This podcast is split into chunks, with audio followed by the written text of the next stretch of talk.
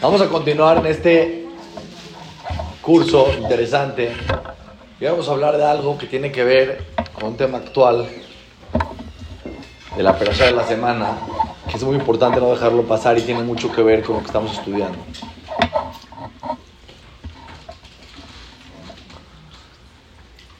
A lo mejor todos tenemos cierto conocimiento básico de los diez mandamientos, de los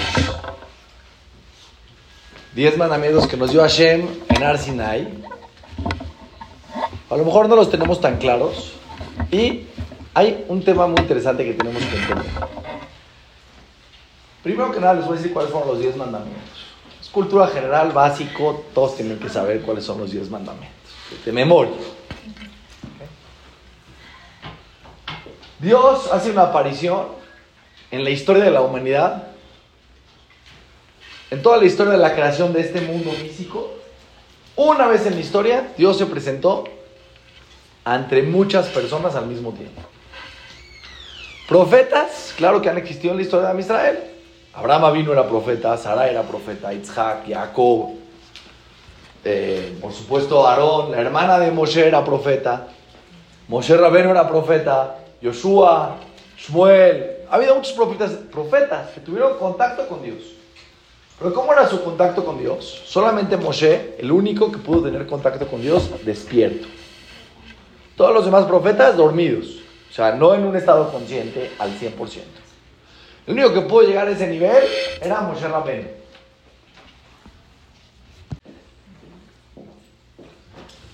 Pero cuando Dios se revela ante toda la creación, o sea, públicamente, ante 3 millones de personas, 3 millones de personas, que están conscientes en sus cinco sentidos. De hecho, antes de que fuera la revelación de, de, de Arsinai, ¿qué fue lo que pasó? Dios curó a todos los enfermos. Todos los enfermos se curaron. ¿Por qué se curaron todos los enfermos? Para que tengan todos sus sentidos al 100. Para que no haya después no, él no escuchaba bien, él no veía bien, él creyó que vio. Antes de que fue Arsinai, antes de que fue la entrega de la Torah del cielo, hubo refuash lema para todas las personas. Por eso esta semana que se lee la perashá es una segula para refuash lema. Tratación que se mande refuash lema a toda Israel, comenzará y todos los jóvenes de Israel. Entonces, todas las personas que estaban ahí, 3 millones de personas, claras en sus cinco sentidos, tienen un contacto con el creador del universo. Una vez en la historia. Por un tiempo. Y todos escuchan a Dios. El mundo, por supuesto, estaba en una preparación. Todo estaba completamente callado. Si la Torah ni una mosca hacía un zumbido. Nada. Todo. Había humo en la montaña. El sofá y se escuchó la voz de Dios decir los diez mandamientos. Dijo los diez mandamientos, los escucharon, fue tan fuerte el impacto que casi se desmaya. Y le dijeron a Moshe Rabenu, Moshe, ya, es demasiado. Cuando Hashem hable, que pase por tu garganta, que salga de tu boca, ¿no? Directo de Hashem es un impacto muy fuerte. Entonces, Después repitió Hashem los primeros dos mandamientos y los ocho mandamientos que siguen los escucharon de la boca de Moshe. O sea, pasaba la voz de Hashem, Moshe, el pueblo, filtrado. ¿Sí? La bocina de Hashem era Moshe Rabén. Okay. Yo te pregunto, Dios va a hacer una revelación pública en la historia de la humanidad una vez. Imagínense que tú eres Dios. Y te le vas a presentar a un pueblo una vez en la historia para hacer un pacto con tu pueblo. ¿Cuáles son? ¿Cuáles son o qué es lo que le dices a tu pueblo en esos minutos? ¿Qué le dices? O sea, una presentación. Ahorita te va a hacer una presentación en Vas a hacer una presentación en un lugar y te van a escuchar mil personas. ¿Preparas? Seguro preparas. Te van a escuchar cien mil personas. Más todavía preparas. ¿Sí o no? Te van a escuchar 3 millones de personas. No, bueno. Te van a escuchar 3 millones de personas una vez en la vida. En la historia de la vida del mundo. No en la vida de esa generación. Nunca más hubo una revelación pública, masiva, donde Dios se reveló hacia un pueblo. Tiene que ser una, o sea, tiene que ser un super mensaje. Ahora vamos a, ver, vamos a estudiar juntos el mensaje de Hashem. Vamos a ver si tú hubieras dado ese mensaje.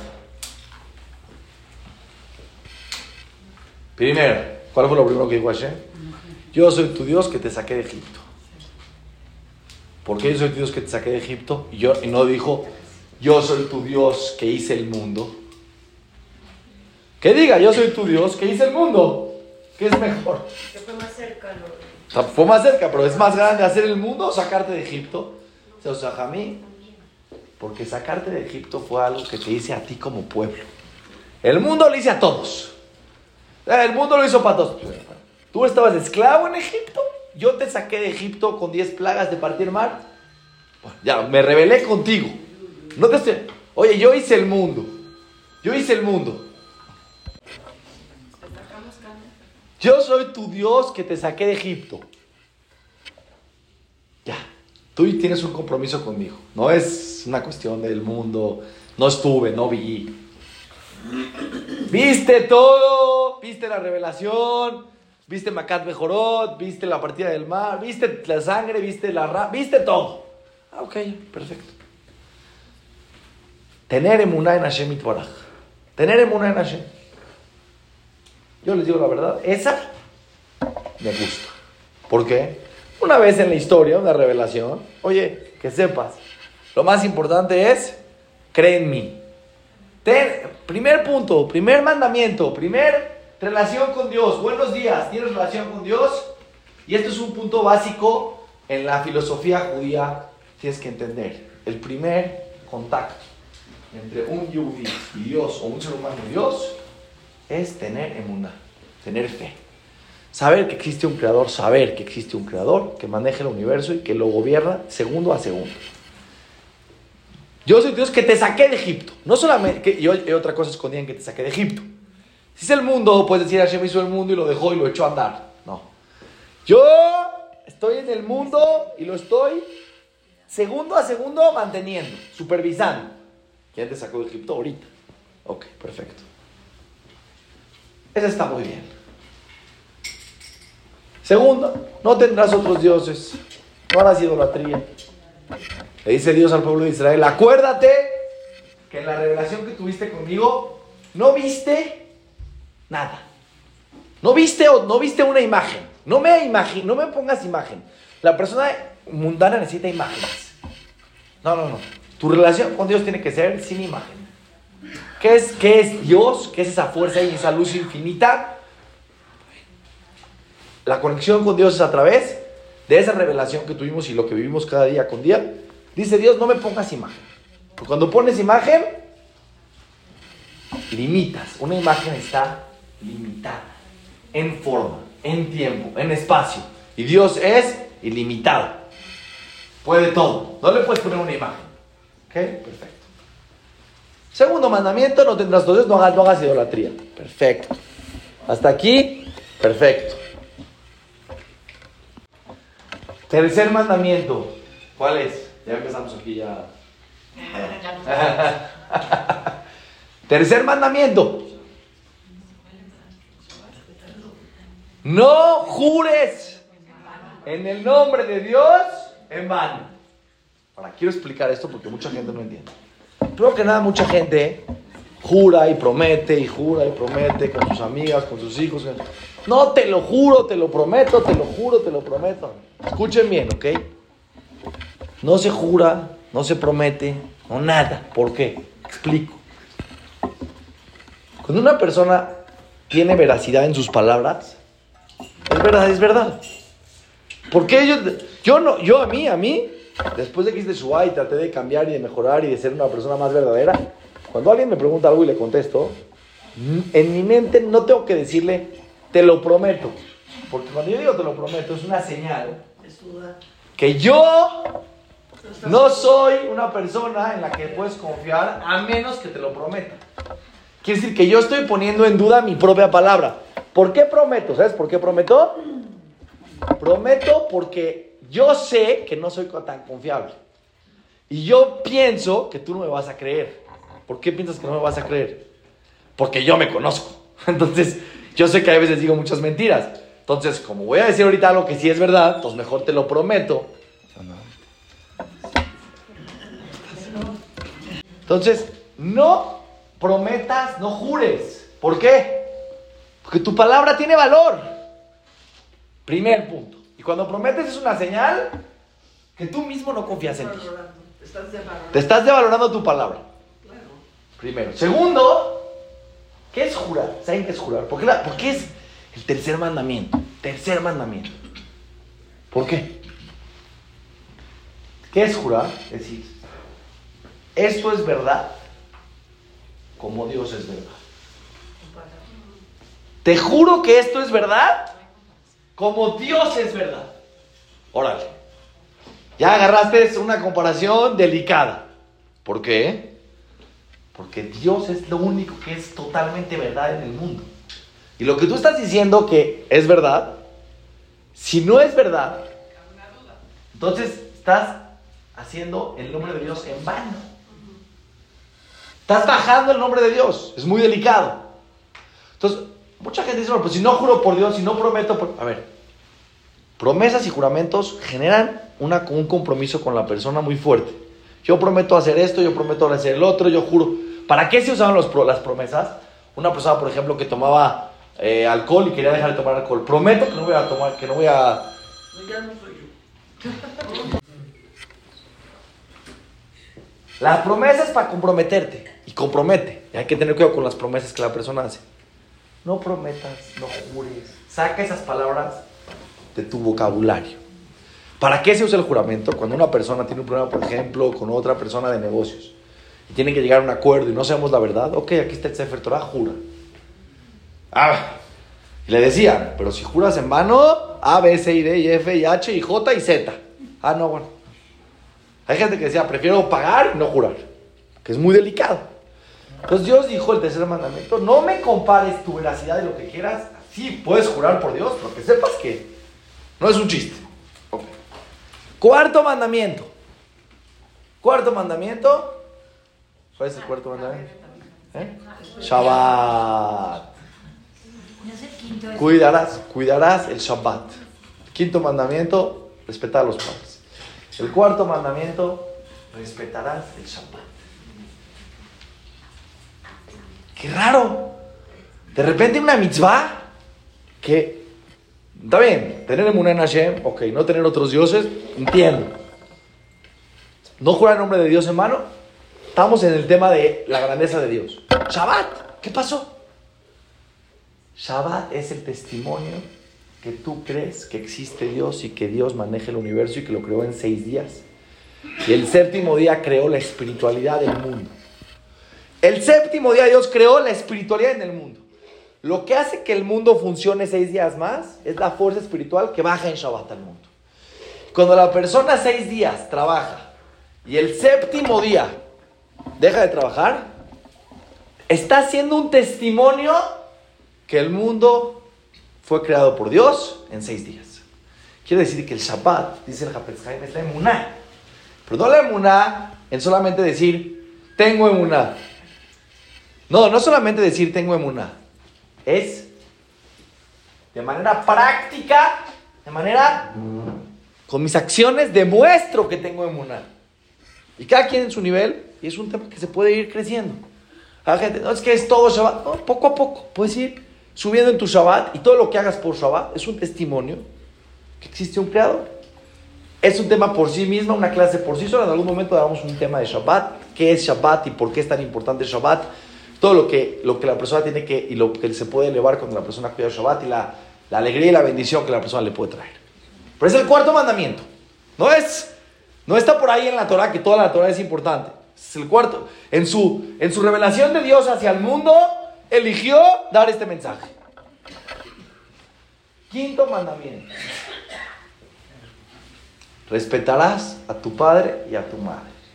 Y el Torah dice, Leman Yarihun La persona que respeta a su padre y a su madre va a tener larga vida. En este mundo y en el mundo venidero. La persona piensa, ay, es que mi, mi papá me pidió, mi mamá me pidió, tengo que hacer este favor, tengo que hacer, dice Hashem, no te preocupes. Nunca vas a perder tu tiempo por eso, al revés. Sé una persona que tienes el respeto a tu padre y a tu madre que se merecen y te voy a alargar los días de tu vida. No vas a perder, vas a ganar. Ahora, ¿qué es el respeto a los padres? Son dos cosas. La gente no sabe, dos cosas. Un tema es el respeto, quiere decir, el comportamiento que tienes que tener hacia ellos. Cuando tu papá o tu mamá entra, tienes que parar. ¿Sí? La forma en la que les hablas. No los puedes contradecir. Bueno, es todo un eh, psíquico. El primer día que las estudié dije yo, uff, esto sí... O sea, teníamos que, teníamos que haber estudiado en la escuela cuando teníamos 6, 7 años, los eh, alajot de cómo se respeta a los papás. ¿Sí? Hay que enseñar. Y la segunda mitzvah es honrarlos. ¿Cómo los honras? No solamente el respeto, sino atenderlos, servirlos, es una mitzvah. Quinto mandamiento, respetar a los padres. Vamos, vamos perfecto, ¿no? Sexto mandamiento. ¿Cuál es el sexto mandamiento? Y aquí es la parte, desde el quinto mandamiento hasta el cuarto mandamiento, estoy viendo la presentación de Dios que está haciendo en el mundo una vez en la historia, en la historia de la humanidad, una vez ante un pueblo. Sexto mandamiento. ¿Cuál es? no matarás. No. Desde el quinto y el sexto mandamiento ya me hacen ruido. ¿Por qué? Porque tener emuná en Hashem, ok, es importante dejar. No, tener, no hacer idolatría, perfecto. No jures en mano, Shabbat. Me queda claro que si no me lo dice Hashem en su presentación, a lo mejor no lo voy a tener. Pero respetar a tu padre y a tu madre es pura sentido común. Oye Dios, ya te vas a revelar ante el mundo pues dime algo que si no me lo dices tú, yo no lo voy a saber. O sea, imagínate que viene el más grande del mundo a dar una conferencia. Y les dice, les voy a dar una conferencia y les voy a enseñar que es muy importante que no matar. Jaja, vino de Israel a México, el cabalista más grande del mundo, a decirme que no tengo que matar. Ya sabía, está bien, qué bonito, pero dígame algo que usted sabe que yo no sé, que es algo muy profundo. Oye, no es el cabalista más grande del mundo, es Dios. Se va a revelar ante el pueblo de Israel. Dinos algo, Dios, así cañón. Por ejemplo, Shabbat. ¡Wow! Yo no sabía la fuerza del Shabbat, Hashem. Si no me dices la fuerza del Shabbat, yo no me la sé. Ok, la emuná. Ok, perfecto. Pero respetar a tus padres es, es lógico.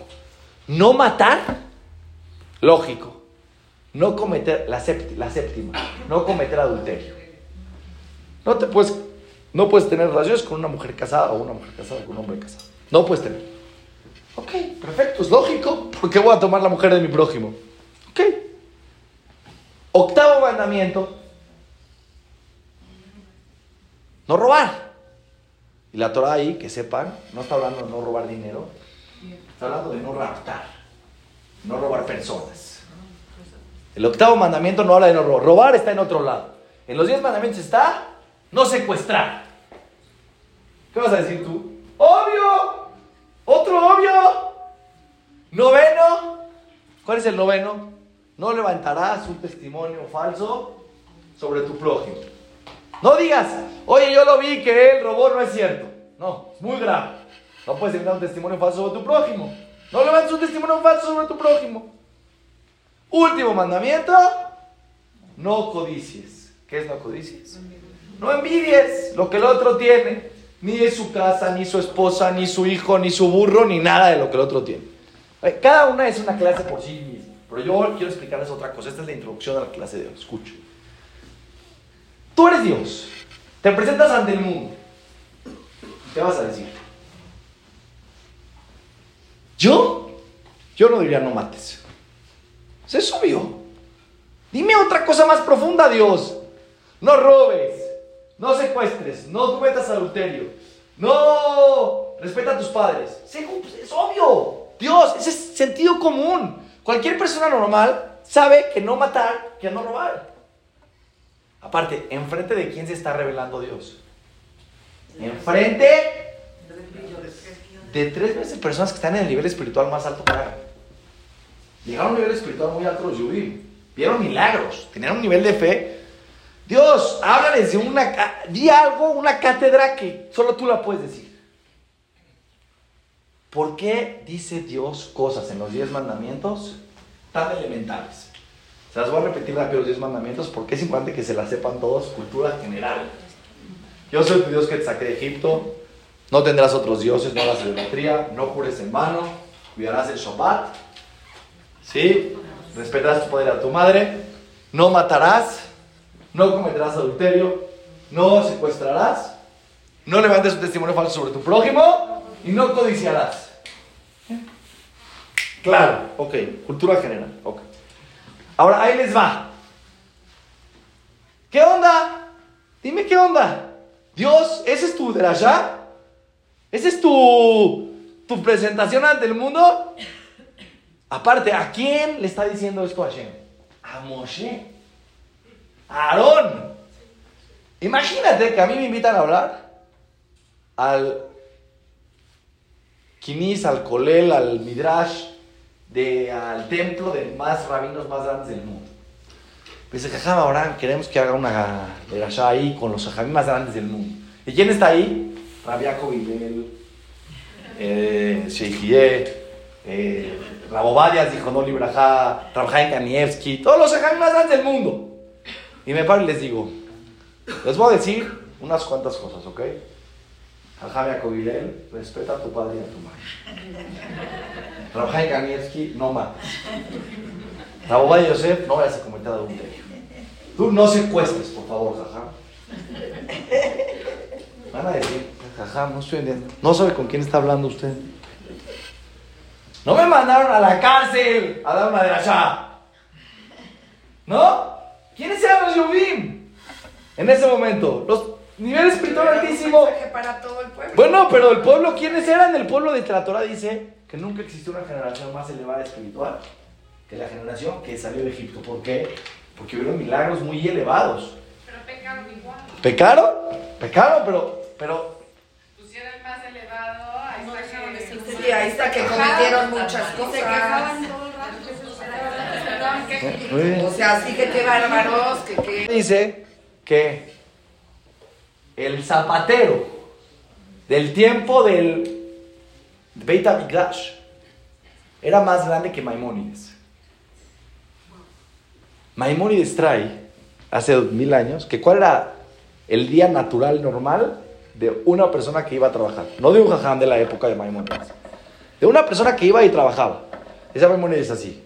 Una persona normal, este es su día. Ocho horas trabajar, ocho horas estudiar Torah. Y en ocho horas duermes, comes y tus necesidades. Así era la vida de una persona que vivía el tiempo de Maimónides. Ocho horas trabajaba, ocho horas estudiaba y ocho... Y no era el jajam, el que estudiaba ocho horas. Era un... Ahora, ¿quién era el zapatero del tiempo del Beit HaMikdash? ¿Quién era el que estaba parado en Arsinai? Con Moshe Rabenu. ¿Quién era? Ok, ahí les va. Lo que dijeron es verdad y es muy profundo y es un mensaje que tenemos que saber para entender la mente del hombre. Dice la Torah, cuando Abraham, Adán Arishon, el primer hombre, fue creado, fue creado únicamente con Yetzer Atov. ¿Qué significa? Que adentro de él no había maldad. No existía maldad. No existía.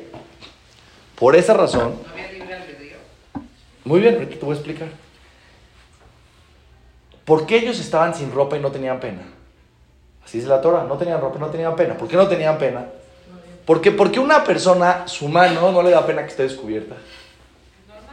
Porque la mano no, no tiene internamente una intención que es algo que lo puede usar para algo corrupto. La mano, a ver, sí, se puede robar también, pero no estoy pensando robar, porque no veo. No veo. La pena es cuando hay algo interno que te dice que lo que estás haciendo va en contra de un principio. Entonces, no tenían pena porque se veían y decían, no tengo nada que, que, que- estoy haciendo mal. Una mujer en el mundo, mi esposa, no había ningún tema que podía generar vergüenza. Dios le dijo a Marisol, no comas del árbol del bien y del mal. Porque si comes del árbol del bien y del mal, se va a meter el mal adentro de ti. Y se va a contaminar con el bien. Y no va a quedar ninguna molécula de ti exenta de mal y de bien. Te vas a convertir en un ente, en un ser de bien y mal mezclado. ¿Qué pasa si agarras la licuadora? Pones agua así transparente, pura, perfecto, impresionante. Luego agarras y le echas carbón, tierra, lo que sea, y la mezclas. De repente se ve todo gris. Yo te digo, ¿dónde está el agua? A decir, jaja, no. En cada molécula hay agua pura y tierra y carbón y suciedad. Ya están mezcladas.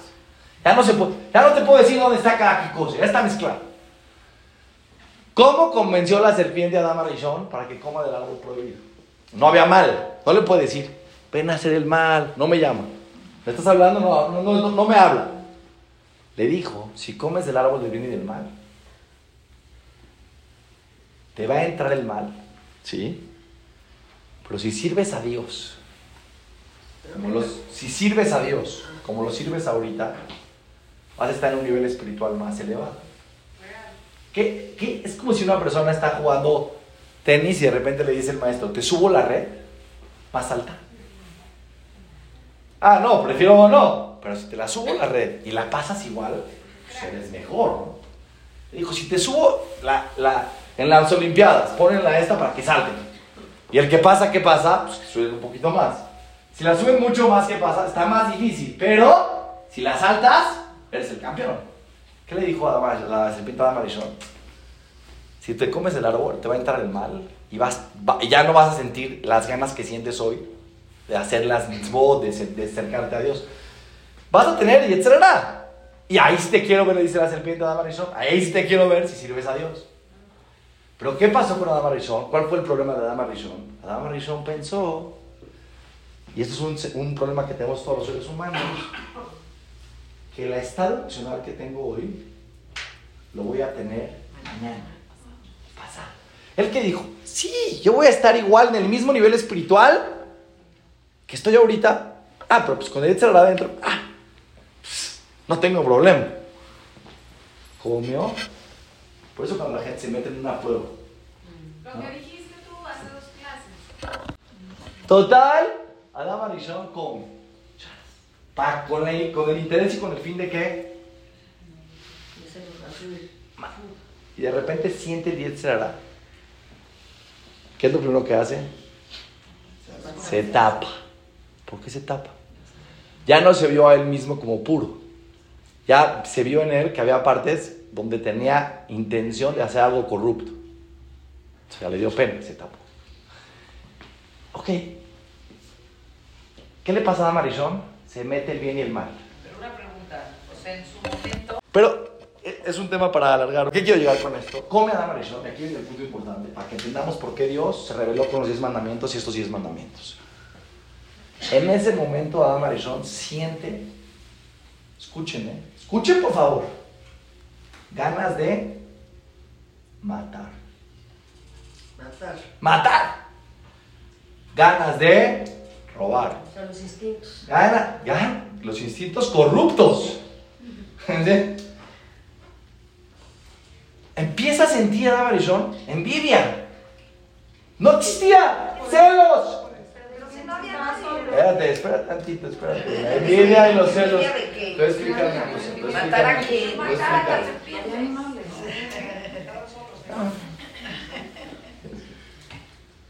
No, sea, no es tan concreto, las emociones no son tan concretas.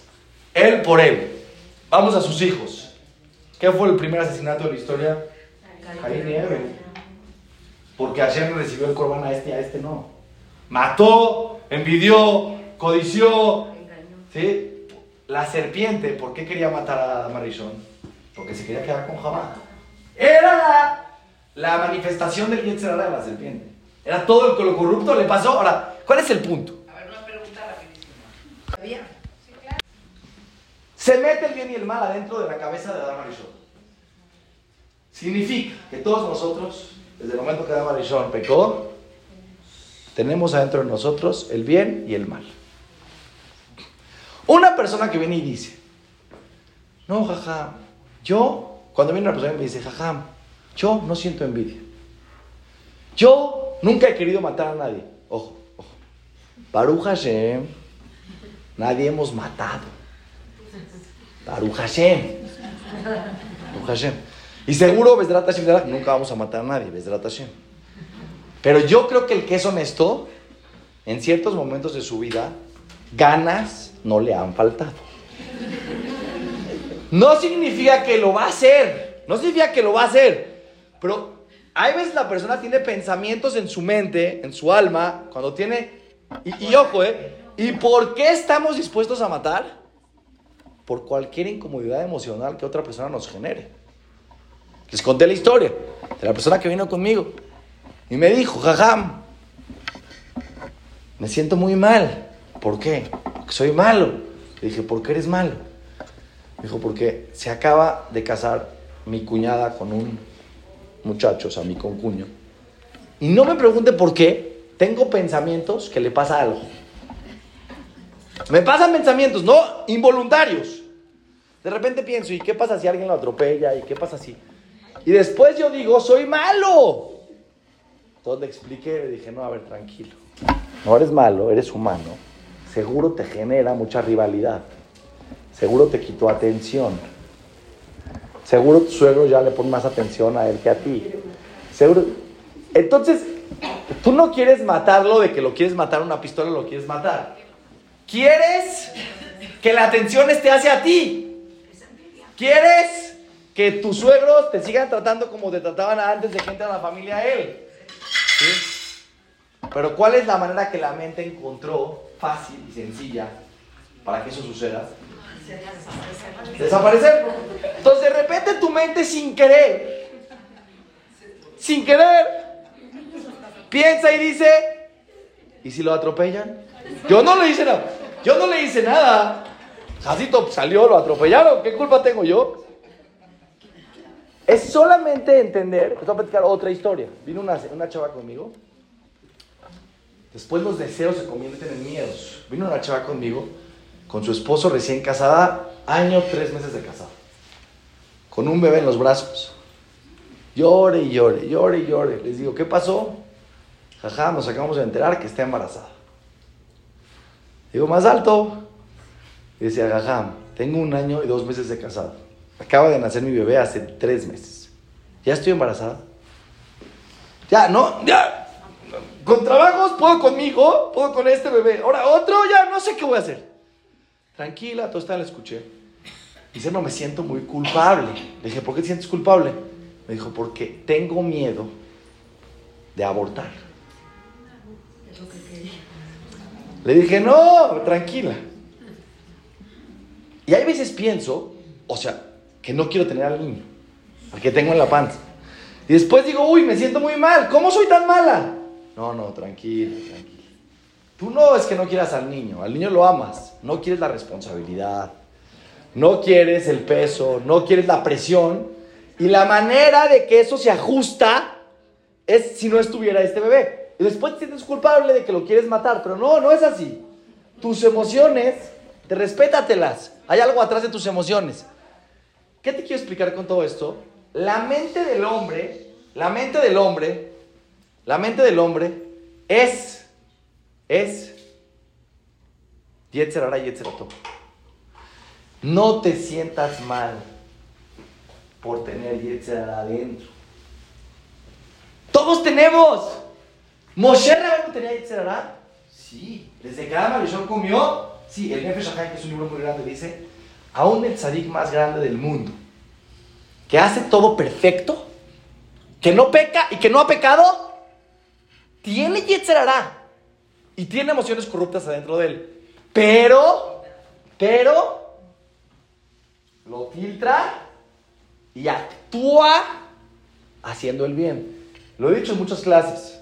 La diferencia entre un tzadik y uno que no es tzadik no está en sus emociones. No crean, no seamos ingenuos. No seamos ingenuos con nosotros mismos y no seamos ingenuos con el mundo. Este que está enfrente, no, este, este, no, este es, es un ángel. Él no tiene envidia, celos, rivalidad, Eh, no, él, él, él no tiene pensamientos corruptos. Él, él es un, él es Dios. No, no, no, no. Él es un ser humano, carne y hueso, que tiene pensamientos y tiene adentro de él. Y él será, y él será todo. ¿Por qué? Porque Adán Barishon comió el árbol y se mezcló espiritualmente, no solamente la persona, ¿eh? El mundo se mezcló bien y el mal.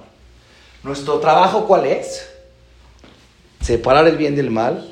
Dice un jajá muy grande, dice un jajá muy grande, que cuál es uno de los problemas de esta generación, que muchas personas, psicólogos, dicen, no, tú no tienes la fuerza para hacer el bien. Tú eres así, ya, no pasa nada. Ya, tú no puedes cambiar. No, no, no, no, no, no, no, no. El judaísmo y la filosofía judía del mundo es, tú tienes dentro de ti la fuerza para cambiar y para mejorar. Separar el bien del mal. No te sientas mal de tener el mal adentro de ti. Porque ese mal no lo escogiste tú. No te hace ser malo. Te hace ser humano. ¿Qué te hace ser tzadik? Cuando observas el mal, lo observas y dices, no lo voy a escoger. Tengo el deseo, tengo el impulso.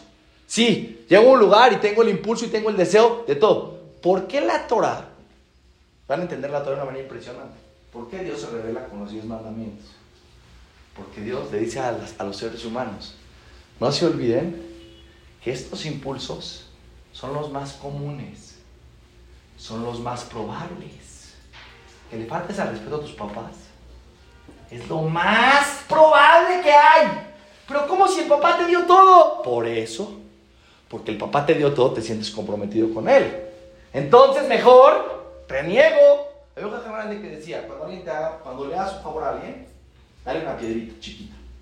Para que cuando te aviente una piedra, te aviente la chiquita y no te aviente la grande.